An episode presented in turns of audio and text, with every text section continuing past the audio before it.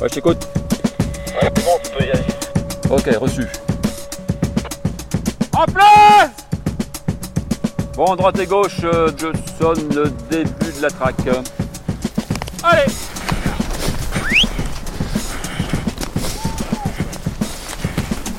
Tous assassins.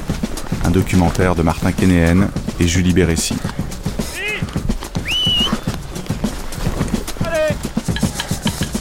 J'ai assassiné, j'ai assassiné, j'ai délibérément envoyé à la mort, délibérément envoyé à la mort. J'ai tué, tué, provoqué la mort, provoqué la mort. J'ai perpétré le meurtre. Je suis responsable de la mort. J'ai causé la mort. J'ai entraîné la mort. J'ai tué, j'ai tué, j'ai tué.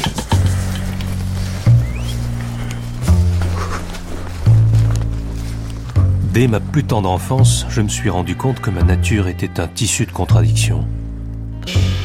J'ai reçu à la naissance des traits de caractère bien particuliers. Ainsi, j'éprouve un plaisir indéniablement sadique à voir mourir ou à causer la mort. Je me souviens d'expériences pratiquées sur des guêpes et sur divers insectes nuisibles. Dès mon plus jeune âge, j'ai connu avec intensité la volupté de tuer.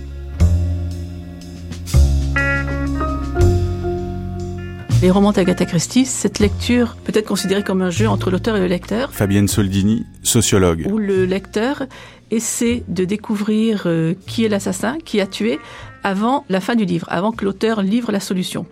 Donc le coupable est présenté au début du roman sous la forme de ce que Umberto Eco appelle le topos du faux inconnu, c'est-à-dire un inconnu qui est en fait connu. C'est quelqu'un qui est présent dès le début du roman sous une autre personnalité. I think the fact the murderer is always part of the community of the book. Simon Brett, écrivain et président du Detection Club. Le fait que l'assassin fasse toujours partie de la communauté est très important pour Agatha Christie. Um, Vous ne pourriez pas l'imaginer en train d'écrire un livre sur un tueur en série. But I think, Il y avait des serial killers à son époque. C'est juste qu'ils n'étaient pas appelés comme ça. Ils étaient utilisés par certains auteurs de romans pour camoufler des intrigues bâclées. Lorsque vous n'aviez plus d'idées, vous remettiez juste en scène un meurtre. C'était très simple. Il y a quelque chose d'aussi très menaçant dans l'idée de communauté, lorsque le meurtre a lieu dans un endroit clos, parmi un nombre de personnes réduites. Vous vous dites, c'est l'un d'entre nous. C'est toujours très excitant. Ils sont bien souvent coincés à cause d'une tempête de neige ou coupés du monde extérieur, sans ligne téléphonique. Et vous savez donc que le coupable est l'une des personnes présentes. Et vous pensez juste, s'il y avait eu un téléphone portable, l'intrigue aurait été plus courte. Mais il n'y avait pas de téléphone portable à cette époque. Cela implique également que le meurtrier a une relation particulière avec les gens présents. Ils lui ont forcément parlé à un moment. Je pense que cela fait partie du jeu. C'est assez drôle. C'était très populaire dans les années 20. Les gens adoraient jouer à plusieurs. Ils se réunissaient dans le noir pour jouer au murderer, durant lequel ils se chuchotaient des choses à la manière d'une intrigue policière. Cette idée que le meurtrier est présent parmi nous nous donne toujours une petite frayeur.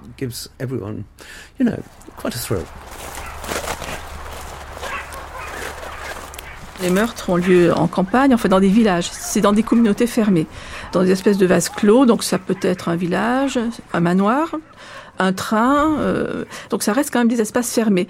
C'est plus la communauté humaine qui va être criminelle, que cette communauté humaine soit euh, dans son habitat, dans sa résidence, dans son village, ou bien dans un moyen de transport, ou bien en vacances, à la plage par exemple, dans un hôtel. Donc c'est cette communauté humaine qui est criminelle. Ce n'est pas tellement le décor. Le décor n'est pas oppressant comme il peut l'être dans les thrillers, où la ville est présentée de façon euh, très noire. Dans Agatha Christie, c'est une communauté euh, qui est, de- ça se les romans se déroulent toujours dans la haute bourgeoisie ou dans l'aristocratie. Donc elle est fermée sur elle-même euh, à la fois de façon spatiale, mais également de façon sociale. Donc voilà un endroit absolument charmant. Vous êtes euh, loin des bruits de la ville. Éric Simon, écrivain. Et vous vous retrouvez dans ce qu'on appelle une arrière-cour. Et les arrière-cours en Angleterre sont, comme celle-là, sont vraiment très très populaires. Mais donc c'est le lieu idéal pour commettre un larcin, si Alors, on arrive à le- entraîner sa victime jusqu'ici. Voilà, à condition que sous le bec de gaz que vous avez là, d'ailleurs, regardez, il fonctionne encore au gaz, je tiens à vous le dire, il fonctionne encore au gaz. Par conséquent, c'est l'endroit parfait le soir. On imagine bien l'époque victorienne, bah, il y avait le brouillard à l'époque victorienne, l'époque édouardienne aussi. Dans les années 20 aussi, le brouillard, on n'en a plus depuis 1964, c'est tout. Mais il y a eu du brouillard, imaginez-vous, vous voulez faire un mauvais coup, vous vous cachez là et vous attendez la personne. Mais ce n'est pas le genre de meurtre ou de crime qu'aura Dora Christie. Ça, c'était des meurtres de voyous pour elle. Type des mecs de l'East qui venaient faire le portefeuille d'un gentleman qui sortait de son club.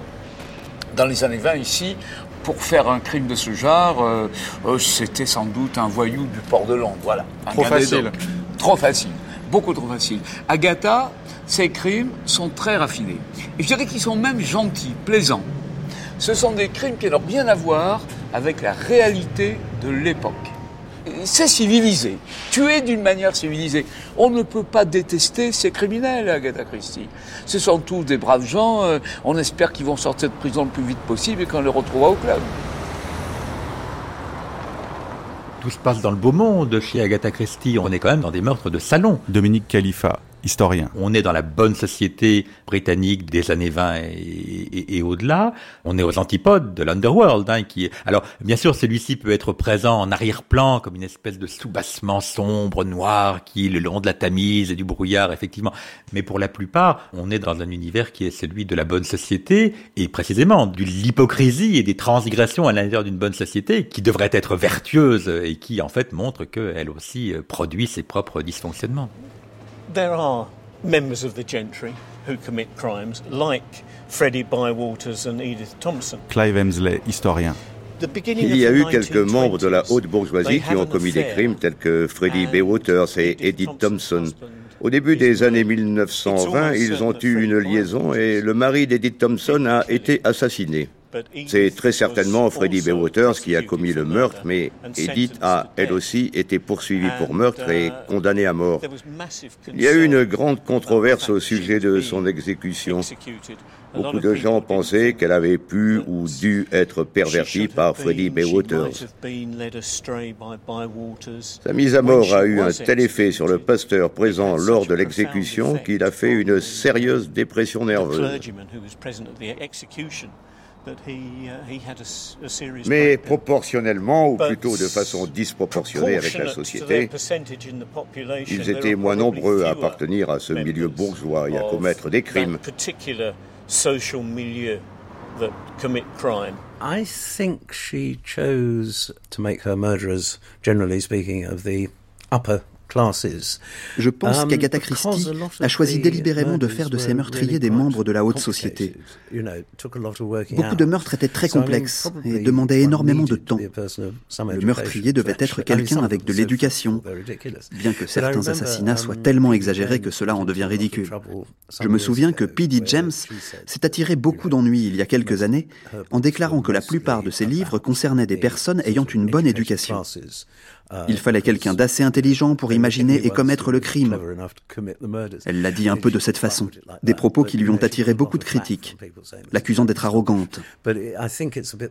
Certaines personnes se demandaient pourquoi il serait si incongru d'utiliser des personnages moins fortunés comme meurtriers. Cela a été mal interprété, mais je pense qu'Agatha Christie voyait les choses de la même manière.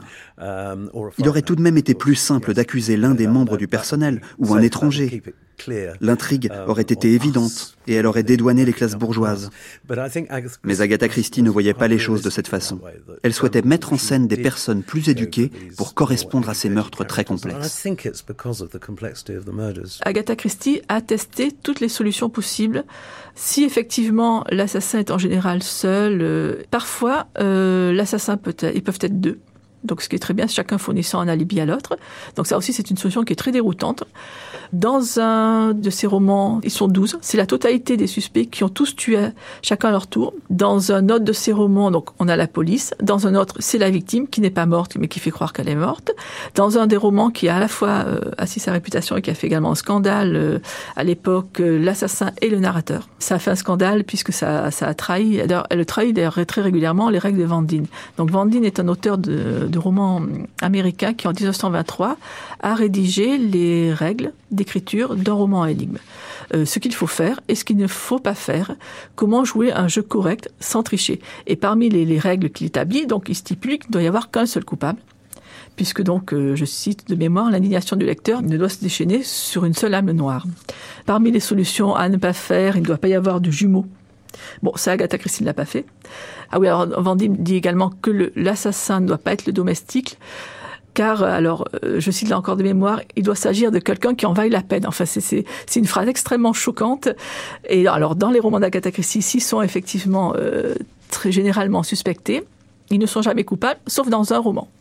Parmi les autres solutions, euh, eh bien, dans un des romans, c'est Hercule Poirot qui est l'assassin autre solution, elle l'a fait sur une nouvelle cette fois. Elle n'a pas osé le faire sur un roman parce qu'effectivement, c'est, euh, pour reprendre l'expression de Vandine, c'est jouer un tour pendable au lecteur. Il ne s'agit pas d'un meurtre, mais on découvre qu'en fait, la victime, c'est un suicide. Autre solution aussi, dans un de ses romans, c'est une enfant qui est l'assassin. Donc ça peut être également un vieillard. Donc elle a, elle a testé tout ce qui était possible. On à droite, 45 euh, degrés. Hein. On monte comme ça maintenant. L'aile droite, on est où euh, Je suis encore dans la régie. Ok, bah nous, l'aile droite, on sera ligne route Adélaïde. Euh, aile gauche, euh, tu freines un peu le mouvement Ouais, bien reçu. Euh, 10 droite, par contre, tu peux faire resserrer parce que plus ça va, plus ça s'écarte.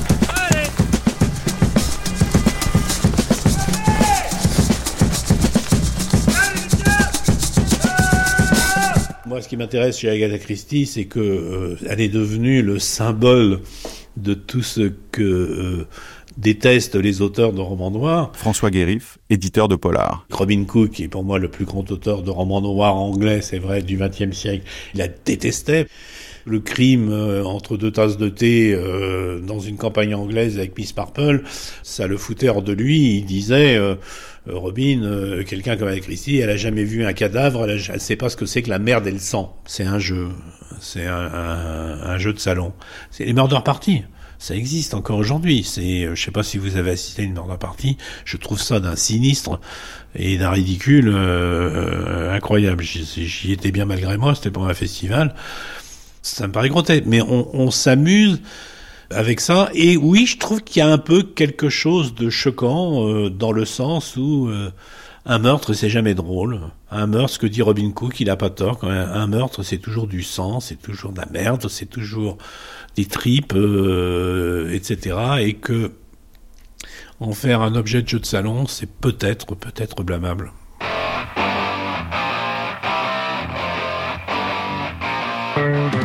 Pas un seul écrivain je le maintiens, pas un seul qui se prépare à bâtir une œuvre sur des événements aussi tragiques que la mort, avec pour toute logique la mentalité d'une tricoteuse de pouponnière, n'aura de respect pour moi. Mais dans tous les cas, même si j'étais prêt à parler comme ces écrivains, je maintiendrai encore la platitude des dialogues d'Agatha Christie.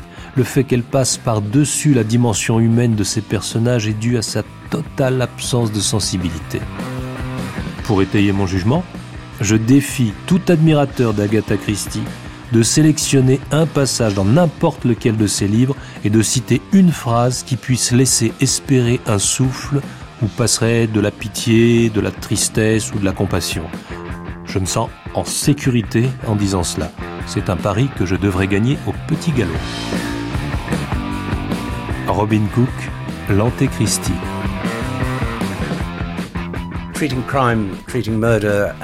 Traiter des crimes et des meurtres comme une blague est quelque chose de très délicat. Et je pense qu'Agatha Christie l'a très bien fait. Il y a un livre intitulé Le Baffle Book par F. Tennyson Jess, qui était en quelque sorte un livre pour les soirées entre amis. Il était rempli de puzzles construits autour de meurtres. Et ce n'est pas une coïncidence que l'âge d'or des mystères criminels se soit développé en même temps que les mots croisés. Cette façon de jouer avec les mots, les complots et les idées.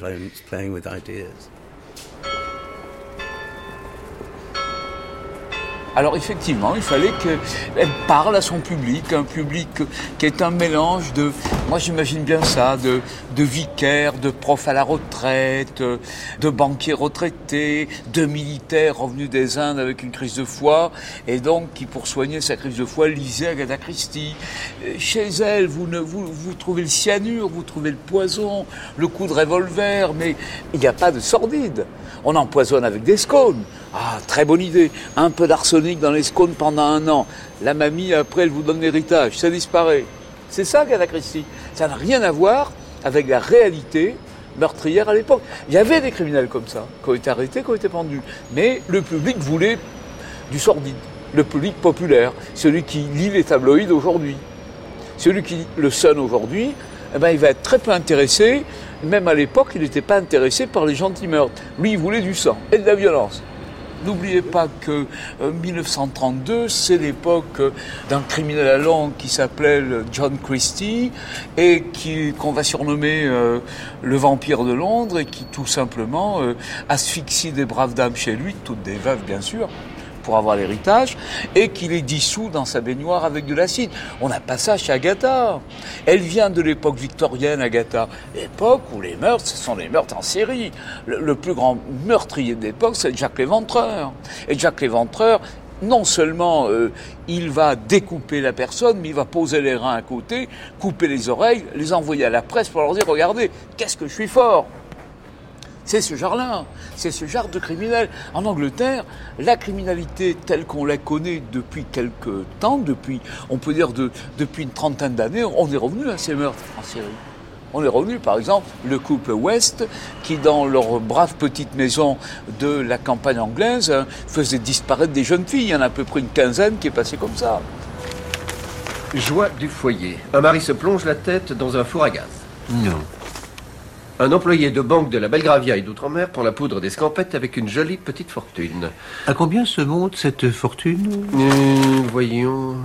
90 000 livres. Non. Ah, c'est une véritable rançon de roi. Si on s'en était servi pour rançonner un roi, ça commencerait à intéresser Poirot. une petite dactylo de 20 ans disparaît. Où est Edna Field Oh, non, non, non, non. non. Et vous n'avez que l'embarras du choix. Un mystérieux suicide, une dactylo perdue, un employé de banque en fuite. Il n'y a vraiment rien qui m'attire beaucoup dans tout ça, mon ami. Elle avait dû lire, effectivement, euh, ce genre d'histoire euh, dans son enfance, dans sa jeunesse. Elle avait entendu parler sans doute de l'Istan de Londres et des meurtres qui se trouvaient là-bas, des criminels en série, de ces espèces de fous qui, dans une crise de délire alcoolique, tuaient leurs femmes et des choses comme ça. Mais ça ne l'intéressait pas. Elle, devait savoir que la prostitution existait, mais là aussi, on n'a pas beaucoup de prostitution euh, dans les affaires d'Agatha.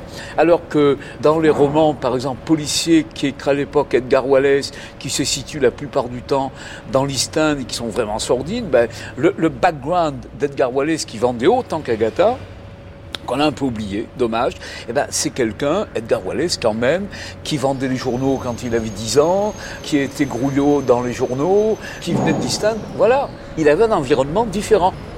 Elle naît dans une famille où le père est américain, la mère est anglaise, une famille extrêmement respectable de la classe moyenne de Torquay. Alors à Torquay, excusez-moi, on est loin des bas-fonds de Whitechapel et on est loin aussi de Jack l'Éventreur. Vous savez, prenez Conan Doyle avec Sherlock Holmes à l'époque victorienne. Ces meurtres sont rarement sordides. Même lui n'évoque pas les criminels en série comme Jack l'Éventreur. Pourtant, les meurtres de Jack l'Éventreur sont commis à la même époque où Conan Doyle sort le premier Sherlock Holmes mais il n'en parle pas. À l'époque, un auteur qui évoque un peu ce genre de meurtre en série, c'est dans une pièce de théâtre, Robert Louis Stevenson, le Dr Jekyll et Monsieur Hyde. Voilà, alors ça c'est du sordide. Stevenson, il, prenait beaucoup de produits fumés, il prenait des choses, et donc il, voulait faire des choses assez, assez violentes, c'est assez horrible, le Dr Jekyll. Par contre, Agatha, ce sont des meurtres civilisés, des meurtres pour un public de la classe moyenne anglaise. Dr. Jekyll and Mr. Hyde, I think, is interesting because Mr. Hyde is clearly a gentleman. Dr. Jekyll et Mr. Hyde est très intéressant car Mr. Hyde est clairement un gentleman lorsqu'il va en ville et commet ses crimes. Il semblerait qu'il y ait un lien ici entre Mr. Hyde et Jack l'Éventreur, car plusieurs mois avant le premier crime de Jack l'Éventreur, il y a eu une représentation de Dr. Jekyll et de Mr. Hyde au théâtre. Ils ont dû l'interrompre lorsque les crimes ont commencé. L'hypothèse aurait été faite que Mr. Hyde était un gentleman, et il l'était, mais l'hypothèse serait que Jack l'Éventreur aurait été aussi un gentleman. Même si tous les six mois, un livre est publié sur Jack l'Éventreur, nous n'avons toujours aucun élément sur l'identité de Jack l'Éventreur, et je ne vois pas comment on pourrait la découvrir. La romancière américaine de polar Patricia Cornwell pensait que c'était le peintre Walter Sickert. Et elle acheta une de ces toiles qu'elle découpa pour trouver des empreintes de doigts de Jack. Mais on n'en a aucune. Quel gâchis d'argent.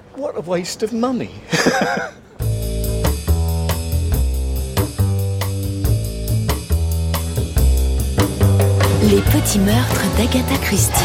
On va tourner. Moteur 43 sur 1 première. Le tournage continue, l'enquête aussi. Tournage des petits meurtres d'Agatha Christie dans la région d'Arras. Silence complet, s'il vous plaît, on va tourner, moteur demandé. Moteur, s'il vous plaît. Allez, silence. Ça tourne. Ça tourne au fond. Action. Attendez, coupez, coupez. Didier, ne t'obnibule pas de la clé, hein, c'est pas... Ne cherche pas à la brutaliser, la clé, parce qu'elle tombe, hélas. Non, mais c'est quand je la porte qu'elle. euh, Ah tombe. Ouais. Bon, ah ben, Inch'Allah, alors.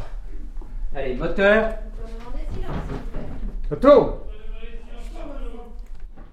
Action Vous voyez, on est dans une maison, qui est une très très belle maison, que je trouverais, moi, presque un peu trop euh, hospitalière. Marc Angelo, réalisateur.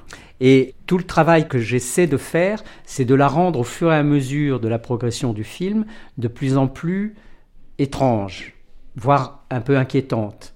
Et ça, c'est un travail que nous faisons avec le, le chef opérateur, d'une image qui petit à petit va se densifier, s'assombrir, où le soleil va moins entrer, ou en tout cas différemment, de façon à participer de l'atmosphère euh, du suspense policier qu'on essaie justement d'introduire. Coupe Bien. Bon, c'est bien, c'est bien. Euh, j'ai- J'aime bien, j'ai bien aimé le moment où on avait le- la seringue. La seringue, Très bien. C'est dans le moment où, où tu l'abandonnes que ça se fasse peut-être pas en deux temps, tu vois. C'est-à-dire là, là, tu as pris conscience qu'il n'y avait rien et tu ne l'as abandonné qu'après. Ça peut peut-être se faire en un seul temps. hein. Surtout si tu prends conscience qu'il n'y a rien un poil plus tard. D'accord? Voilà, ben on va la refaire, elle est très bien. Allez, place de départ, tout le monde, silence partout. On va tourner. Moteur. La série Les petits meurtres d'Agatha Christie, ce sont des comédies policières. C'est-à-dire que ce sont des, des narrations qui se partagent entre intrigue policière et le suspense qui en découle, et la partie comédie qui est extrêmement importante autour de nos deux personnages principaux. Action Donc, l'espace qui est réservé au suspense est plus étroit, je dirais, que dans un Agatha Christie traditionnel, où on s'attache beaucoup plus à l'avancée de l'enquête et à ce chemin qui nous mène vers le, le- le coupable final. Ce qui demeure néanmoins, c'est que tous les personnages dans les différents épisodes que j'ai pu voir ou ceux auxquels je suis confronté, tous les différents protagonistes sont potentiellement des suspects, donc des coupables, et c'est ça qui est extrêmement intéressant parce que c'est en effet ce qui permet d'introduire le suspense dont vous parlez. Alors j'ai suivi deux chemins. Le premier, c'est euh, d'essayer à chaque fois d'aller voir dans la personnalité du personnage et dans les situations qui lui étaient proposées comment je pouvais instiller du soupçon. Ça, c'est dans le jeu des comédiens. Et évidemment, le corollaire, c'est ce que la caméra accompagne, c'est-à-dire comment on les filme. Et j'essaie à chaque fois de tendre un petit peu les situations pour amener une interrogation. Est-ce que c'est lui? Oui, ça pourrait être lui. Ah non, ça peut pas être lui. Cop Merci. Puis tu sais, alors en plus, je suis pas d'accord avec toi parce que tu fais toujours jouer le. Toujours. Il n'y a pas une technique absolue du shoot. hein. Chacun se shoot comme il veut, non? Alors là, on n'est pas obligé de voir morphine. hein. On, on peut juste voir euh, juste ça. Faut remuer un petit peu le liquide et puis voilà, c'est bon. Ok. Tu peux nous faire le geste, Didier Bon. Allez, comme vous voulez. Tourne au son. Silence partout, s'il vous plaît, ça tourne. Caméra tourne. Action. Je suis André de la Vallée, qui est le chef de famille de cette grande demeure Didier Vincent, dans la région de Lille. comédien. Et il se passe des choses pas très claires et je suis quelqu'un qui a été euh, voilà très amoureux de sa femme et sans doute très heureux. Mais l'histoire commence à un moment où, euh, où véritablement les choses commencent à empirer entre lui et sa femme euh, Suzanne. Il a une addiction à la morphine, donc il est morphinomane, ce qui à l'époque était euh, était un peu la mode. Il a toujours deux phases. Il y a les phases où il en a pris et où il est, où il est assez extatique sur de lui et plutôt en forme, et les moments où il est en manque et où là où on est, on- il est dans l'angoisse la plus totale. Donc pour un, pour un acteur, c'est quand même assez agréable à jouer. Voilà. Le plus grand piège, ce serait de jouer justement le salaud, parce que je crois qu'il est, il est déjà assez écrit comme quelqu'un d'assez malheureux et d'inquiétant de par sa dépendance et de par sa nervosité. Donc je crois qu'il n'y a pas besoin à en rajouter. C'est même son comportement extérieur et, euh, et son espèce de manque qui en font un suspect potentiel. C'est vraiment le criminel, le, le bipolaire idéal. On y est là Allez, silence complet, s'il vous plaît, on y retourne. Alors, sur ce personnage-là, c'est plus dans le travail de direction d'acteur. Parce que les situations ne permettent pas tant que ça de le rapprocher de l'acte criminel. On peut se demander s'il n'est pas suspect du fait de cette addiction que l'on perçoit, et donc du fait que cet homme qui se livre euh, à la morphine euh, a peut-être des, des dérapages qui peuvent le conduire au meurtre. Mais il n'y a pas de chemin à proprement marqué narrativement pour nous entraîner sur cette euh, précision-là. Et donc c'est plus dans la direction d'acteur, dans la tension, dans la nervosité, dans la fébrilité du personnage. Et on se dit peut-être que l'addiction n'est que la, la vitrine de ce que porte en réalité ce personnage, et qu'il y a une arrière-boutique qui, elle, est beaucoup plus euh, mystérieuse, et qui, elle, serait éventuellement raccrochée au meurtre.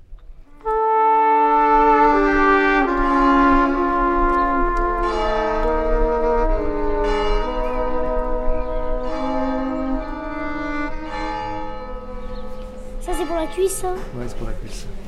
Oh, attends, attends, je vais te Ah, mettre c'est ce que celle-là. t'avais mis à Alix. Ouais. Comme ça. Ça, c'est pour, le- c'est pour le poignet, ça. Non, c'est pour le- la, la cheville, ça. Beaucoup trop gros, ça. Oh, mais oui, mais t'es- trop mince, mon gars. Je suis pas mince, je suis menu. T'es menu. T'es menu enfant. Ah ouais, je viens du menu fond. Voilà, on va le cacher là, le micro. Tu vois? Voilà, ça. 30 secondes 30 secondes. Il est là, il est là, euh, Marc. Ouais, je, je, je termine, je termine.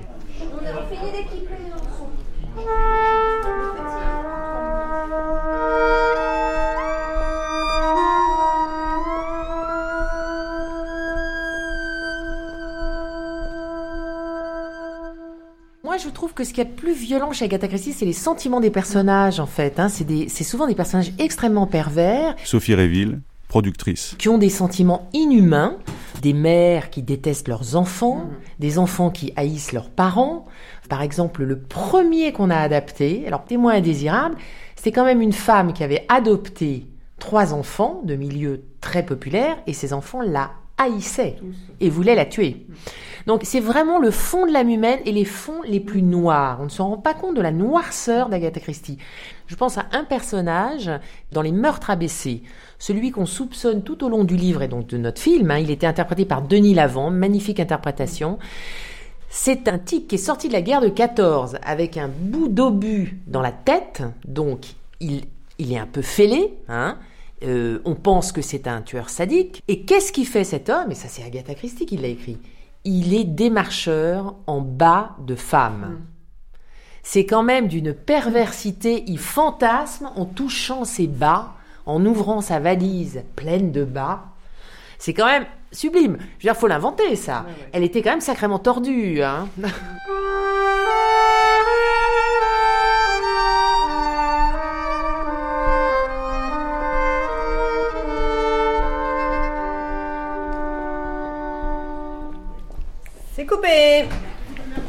Regarde, moi ce que j'aimerais qu'on obtienne quand même, je voudrais une dernière.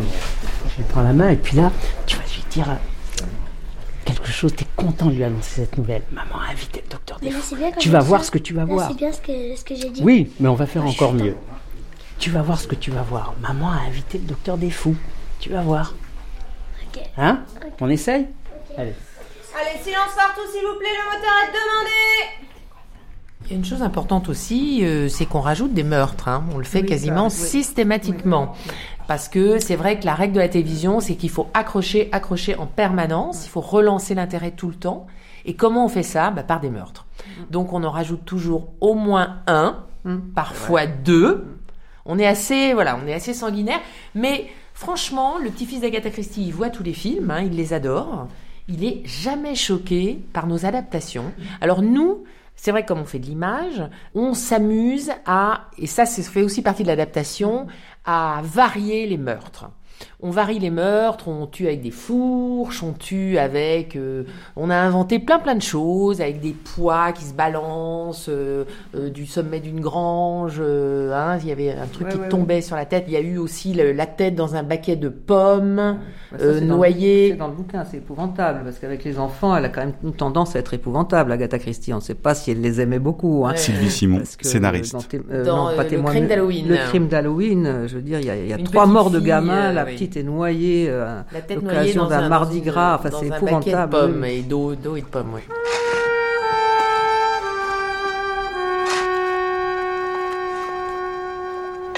Les moments euh, où nous décrivons euh, des meurtres, j'ai essayé de les interpréter d'une certaine manière, c'est-à-dire de ne jamais être trop démonstratif.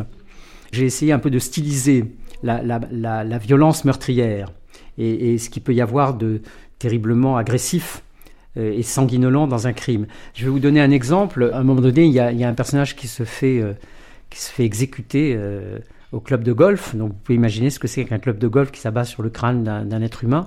Et bon, évidemment, comme il ne s'agissait pas pour moi de montrer le, club défonçant un crâne, on a installé une, une plaque de verre devant l'objectif et on a fait couler sur cette plaque de verre un trait de sang et donc, euh, sur la plaque, euh, goutte du sang. Et c'est une espèce de transcription signifiante de l'acte mortel qui est en train d'être exécuté, mais sans qu'on montre un club de golf écrasant un crâne.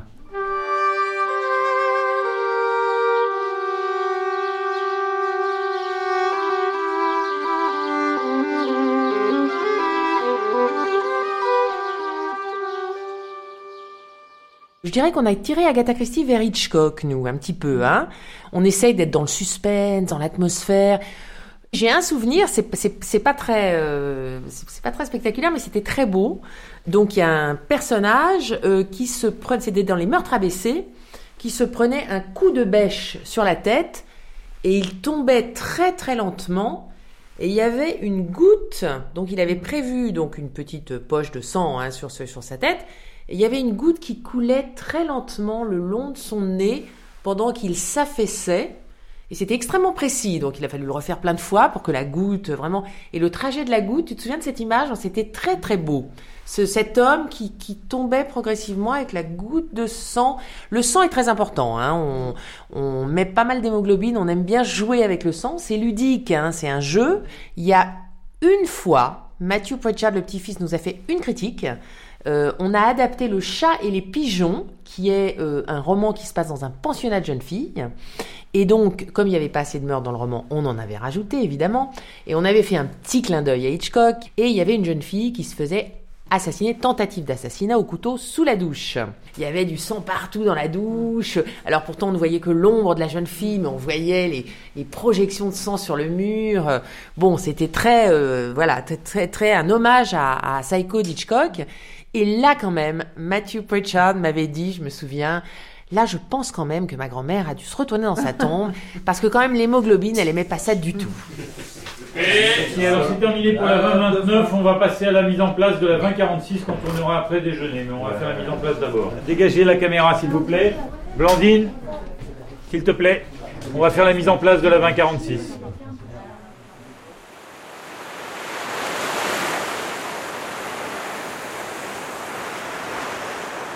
Il y avait tout de même des gens qui se payaient de malchance.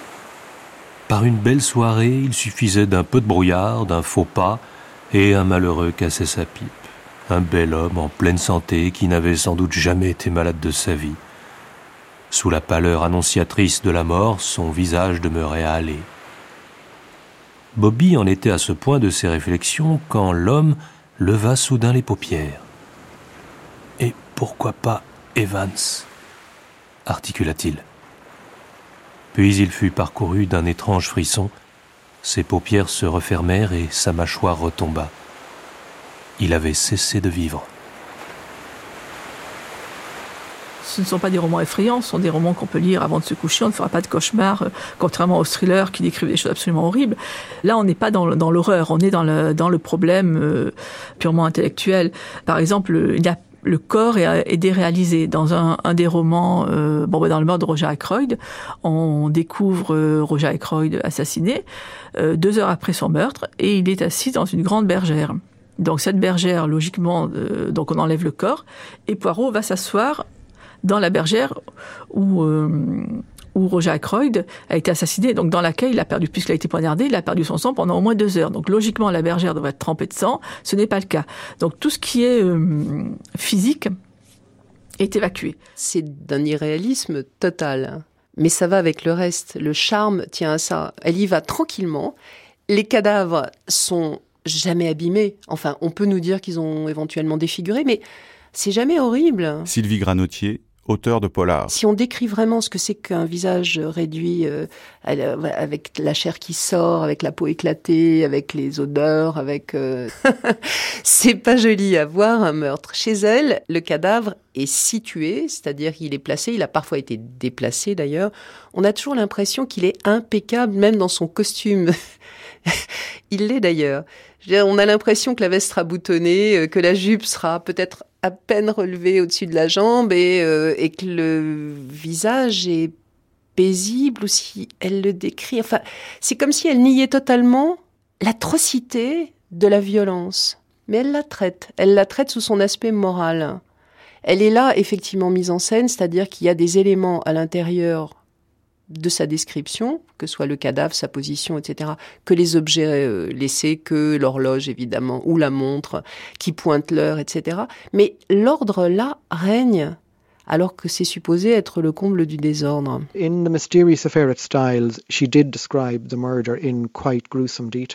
Dans La mystérieuse affaire de style, elle a décrit le meurtre avec des détails assez horribles.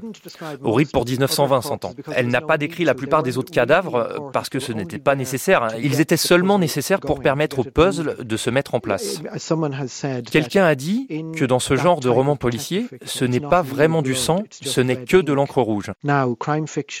Aujourd'hui, la fiction policière a atteint l'extrême inverse.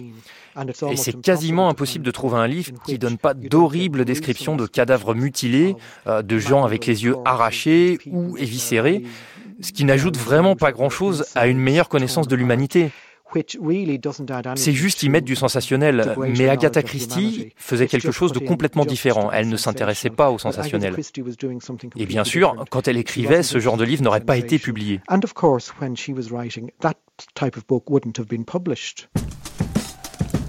Il y a quelque chose? J'ai vu un chien. Le problème, c'est qu'avec le gel de ce matin, ça a peu brouillé un peu les pistes.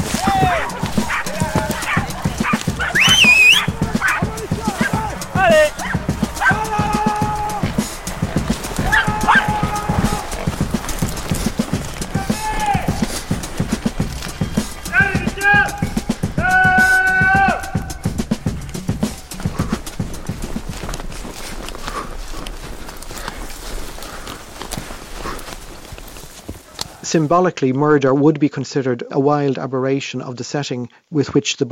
Symboliquement, le meurtre serait considéré comme une aberration sauvage par laquelle le livre s'ouvre.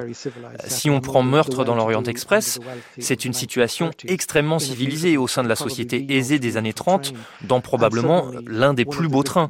Et soudainement, l'un des personnages est atrocement assassiné. C'est pas une jungle, mais métaphoriquement, c'est vu comme quelque chose de complètement étranger à son environnement. Agatha Christie n'écrivait pas à propos d'une jungle ou de quelque chose de particulièrement obscur, euh, parce qu'elle n'en avait pas l'expérience. Et ce qu'elle faisait au cours de la première partie de sa carrière, c'était de présenter au lecteur un puzzle. Dans une large mesure, même si elle variait les décors, il ne comptait pas vraiment, parce que le puzzle était tout.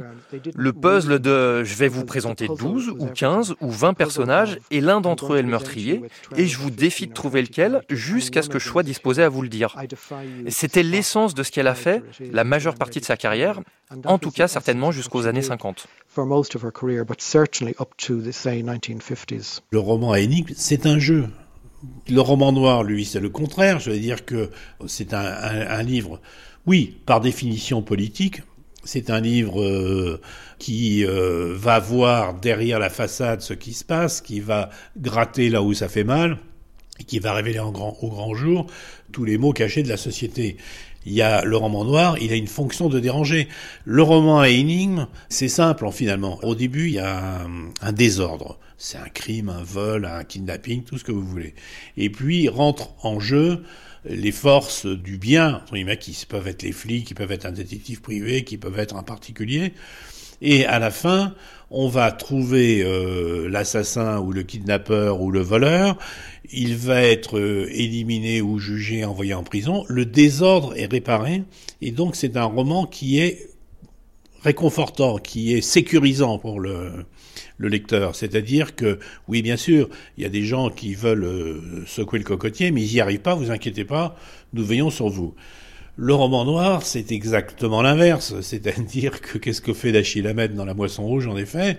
On va partir euh, euh, d'une histoire policière et à la fin du livre, non, les gangsters sont là, ils sont installés pour longtemps, euh, tout est pourri, etc. Le désordre n'est pas réparé, le tueur ou le voleur n'est pas obligatoirement arrêté, et le lecteur referme le livre sur un sentiment d'inquiétude.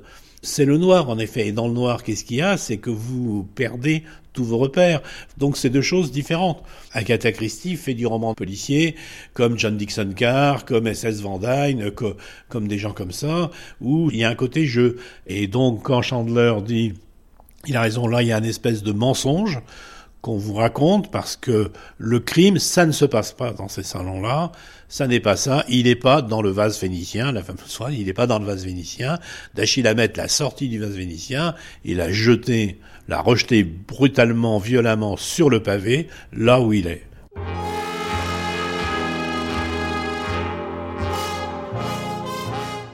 Il doit exister de bonnes intrigues chez Agatha Christie. Il doit bien y en avoir une, si on cherche attentivement. Ce serait plaisant de la lire même si pour cela je dois revenir à la page 47 et rafraîchir ma mémoire pour me rappeler précisément à quelle heure l'assistant jardinier a rempoté le bégonia rose médaillé au dernier concours floral. Plus fondamentalement, c'est toujours la même sempiternelle brochette de suspects. La même astuce complètement incompréhensible par laquelle quelqu'un a poignardé Mrs. Pottington Post-Lethwaite, troisième du nom, avec le poignard en platine massive, juste au moment où elle entonnait la note la plus haute de l'air des clochettes de l'acmé en présence de quinze invités mal assortis. La même ingénue en pyjama ourlé de fourrure, hurlant dans la nuit pour faire bondir les autres de leur lit, ouvrir les portes et chiffonner les horaires de train. Le même silence maussade le jour d'après, alors que tous sont assis en rond, sirotant leur cocktail et se reniflant les uns les autres, pendant que le détective au pied plat farfouille à quatre pattes sous le tapis perçant, avec son chapeau melon sur la tête. Raymond Chandler, The Simple Art of Murder.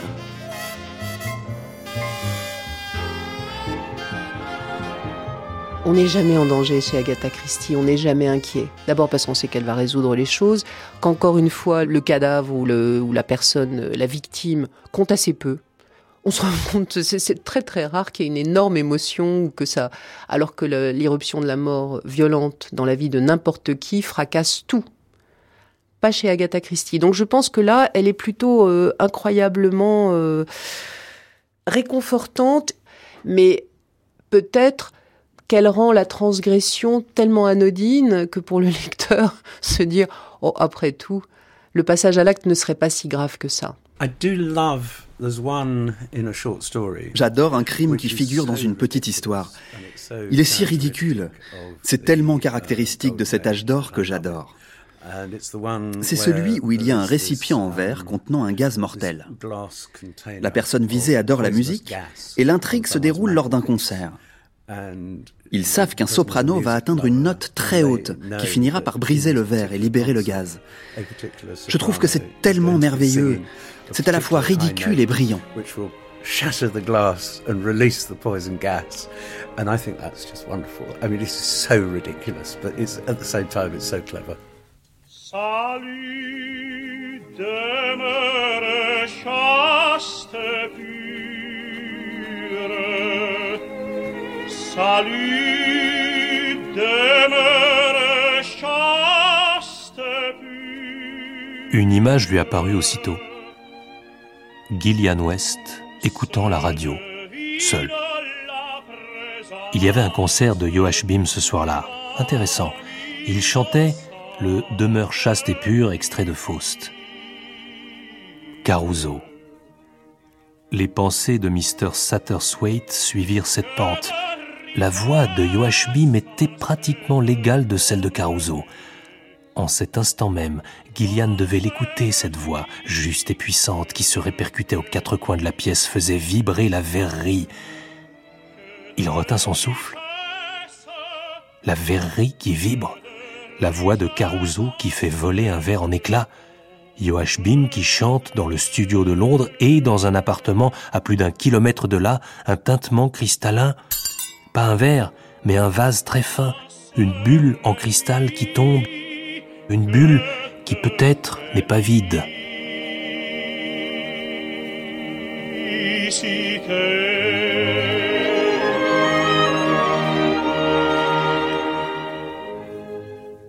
Elle décrit par exemple le criminel en disant, avant de le dénoncer, qui possédait un intellect suffisamment brillant et suffisamment borné.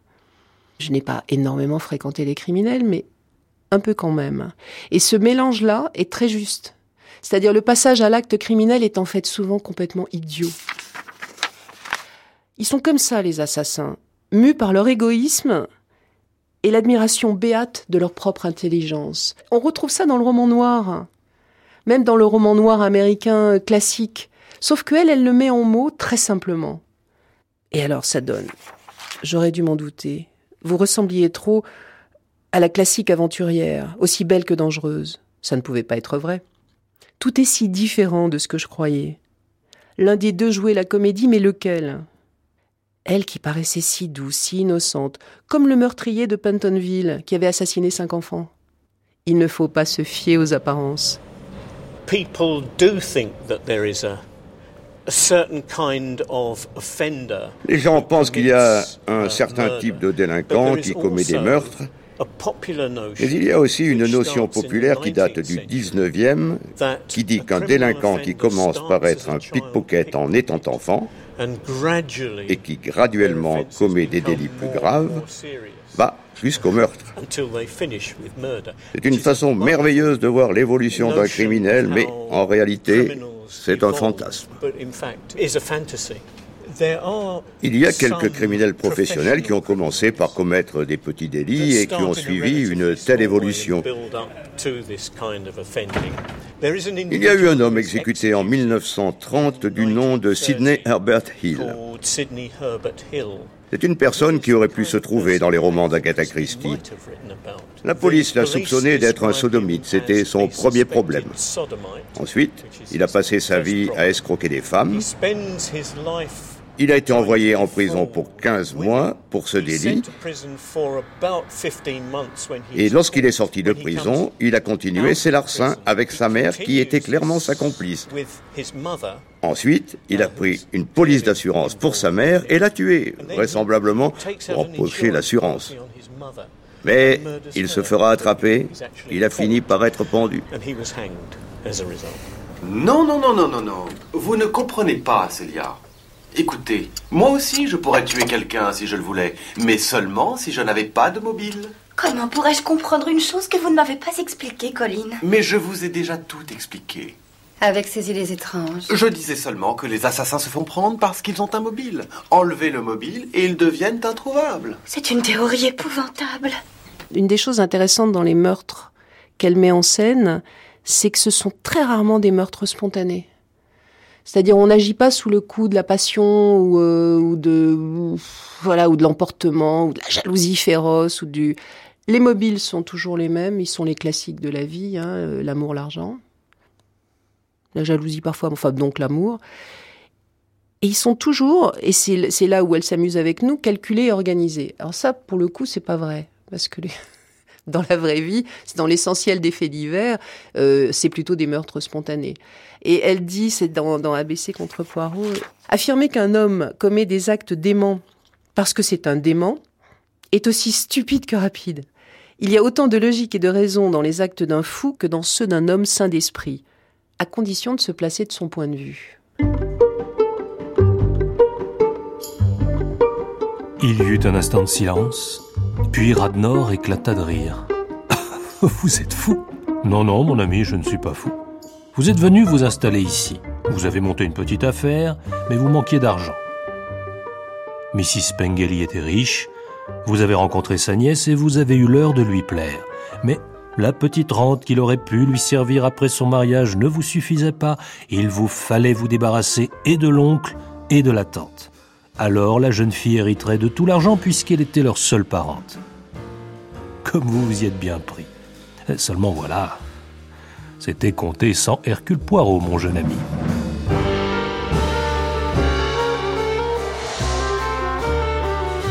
The motives that she used are universal motives, which all come down in some shape or form to love or hate. Les mobiles qu'Agatha Christie utilise euh, sont des mobiles universels qui se résument tous sous une forme ou sous une autre, à l'amour ou à la haine que ce soit l'amour d'une autre personne, ou l'amour de l'argent, ou l'amour de la position sociale, ce sont les facteurs motivants de la plupart de ces meurtriers. Elle en trouve certains très intéressants. Dans Drame en trois actes, le mystère de la moitié de ce livre est au grand pourquoi quelqu'un voudrait tuer un pasteur âgé, inoffensif, agréable, intelligent et bien marié. Et ce mystère est gardé jusqu'à la fin du livre.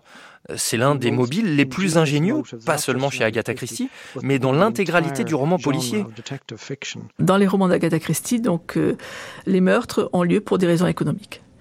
Et parfois pour de la vengeance.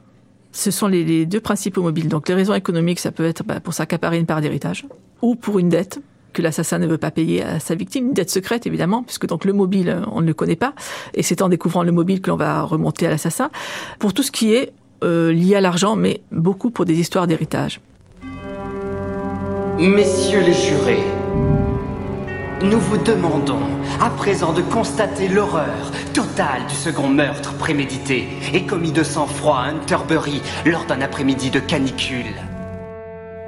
Comme le dit Poirot, il me reste une issue. Je peux lui faire confiance, il s'arrangera avec l'inspecteur Raglan. Je n'aimerais pas que Caroline sache. Elle m'est très attachée, elle est si fière. Ma mort lui fera de la peine. Mais aucune peine ne dure. Quand j'aurai terminé ce manuscrit, je le mettrai sous enveloppe et l'adresserai à Poirot. Et ensuite, que choisirai-je? Le Véronal il y aurait là une sorte de justice poétique. Non que je me sente en rien responsable de la mort de Mrs. Ferrars. Cette mort fut la conséquence directe de sa conduite. Elle ne m'inspire aucune pitié. Et je n'en éprouve pas davantage pour moi-même. Soit, ce sera le Véronal. Si seulement Hercule Poirot n'avait pas pris sa retraite et n'était pas venu chez nous cultiver des courges. Ce qui est important lorsqu'Agatha Christie a écrit ses livres, c'est qu'il y avait la peine de mort. Je ne suis pas favorable à la peine de mort pour toutes sortes de raisons, sauf lorsqu'elle figure dans des crimes de fiction. Car c'est formidable. Il y a tout le monde dans la bibliothèque et Hercule Poirot récite cette longue liste de raisons pour lesquelles il n'a pas pu le faire, il n'a pas pu le faire non plus, donc le meurtrier, c'est vous. Il pointe cette dernière personne et c'est la fin de l'histoire. Cette personne est condamnée et se fait pendre. Il n'y a pas de récrimination, aucun contrôle. C'est brillant. Et donc le, coupable est évacué et on ne sait pas ce qu'il advint, ce qui va lui arriver. Dans un seul de ses romans, il est mentionné qu'il va être condamné à mort. Il n'y a que dans un roman d'Agatha Christie où l'on sait que le coupable va être condamné à la peine de mort. Dans les autres romans, il suffit qu'Hercule Poirot le désigne pour qu'il soit arrêté. Et donc, la mort est purement symbolique. C'est une mort sociale. Une mise à mort sociale. Cette réunion finale où il démonte euh, tous les alibis, il expose les différentes motivations, est une scène de mort sociale. Mais il n'y a pas euh, le corps par ailleurs. La, mort, euh, on va dire, physique du coupable est complètement évacuée. Chez Agatha Christie et des gens comme elle, la société doit punir. C'est-à-dire que le châtiment doit être là, mais c'est-à-dire le châtiment social. Et cela dit, c'était euh, la demande d'un certain public. Hein. Le masque et la série noire, Albert Pigas, il avait pour credo, il ne faut pas que l'assassin s'en sorte. L'assassin doit être puni. Même si on m'envoie un livre qui est absolument incroyable, extraordinaire, mais que l'assassin n'est pas puni, ce n'est pas le masque. Je ne pense pas que ce soit du sadisme. Je pense que c'est juste une façon de finir l'histoire, vous savez. C'est une bonne manière de terminer l'intrigue. Et c'est très réconfortant. Beaucoup de gens ont décrit les livres d'Agatha Christie comme un bain chaud, quelque chose d'agréable et de confortable. Et il y a une satisfaction, un sentiment de triomphe lorsque le mauvais est envoyé aux galères. On peut tous retourner à notre vie normale en ayant le sentiment que les fictions, au moins, sont agréables.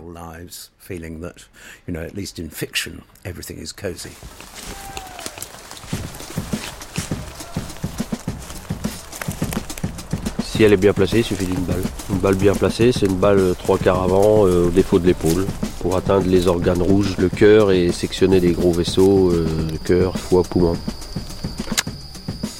pour réussir son tir, faut être calme. Et puis euh, partant de là, euh, avec un peu d'entraînement, ça, ça marche. Le crime et son châtiment m'ont toujours fasciné. J'ai inventé pour mon amusement personnel les méthodes les plus ingénieuses pour commettre un meurtre. J'avais envie, reconnaissons-le franchement, de commettre un meurtre moi-même. J'assimilais cela au désir qu'a l'artiste de s'exprimer. J'étais, ou pouvais être, un artiste du crime. Il fallait, il fallait que je commette un meurtre. Et qui plus est, pas un meurtre ordinaire, ce devait être un crime fantastique, stupéfiant, hors du commun.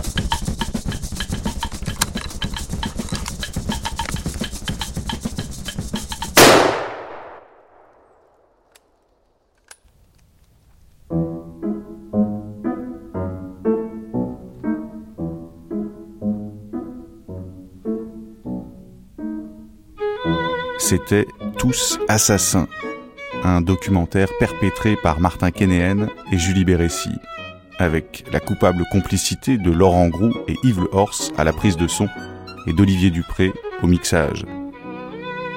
Texte dit par Philippe Lebeau et Anne-Lise Heimburger. Doublage Romain Lemire, Christian Nepon et Olivier Pellerin. Bref, une vilaine association de malfaiteurs patiemment préméditée par les soins acharnés de Lady Meryl Moneghetti, de Miss Cecilia Delporte et du Major Guillaume Couture. Merci à Jean-Marc Cacquot, directeur de chasse et chargé du dossier gibier à l'ONF, ainsi qu'aux productions Escazal.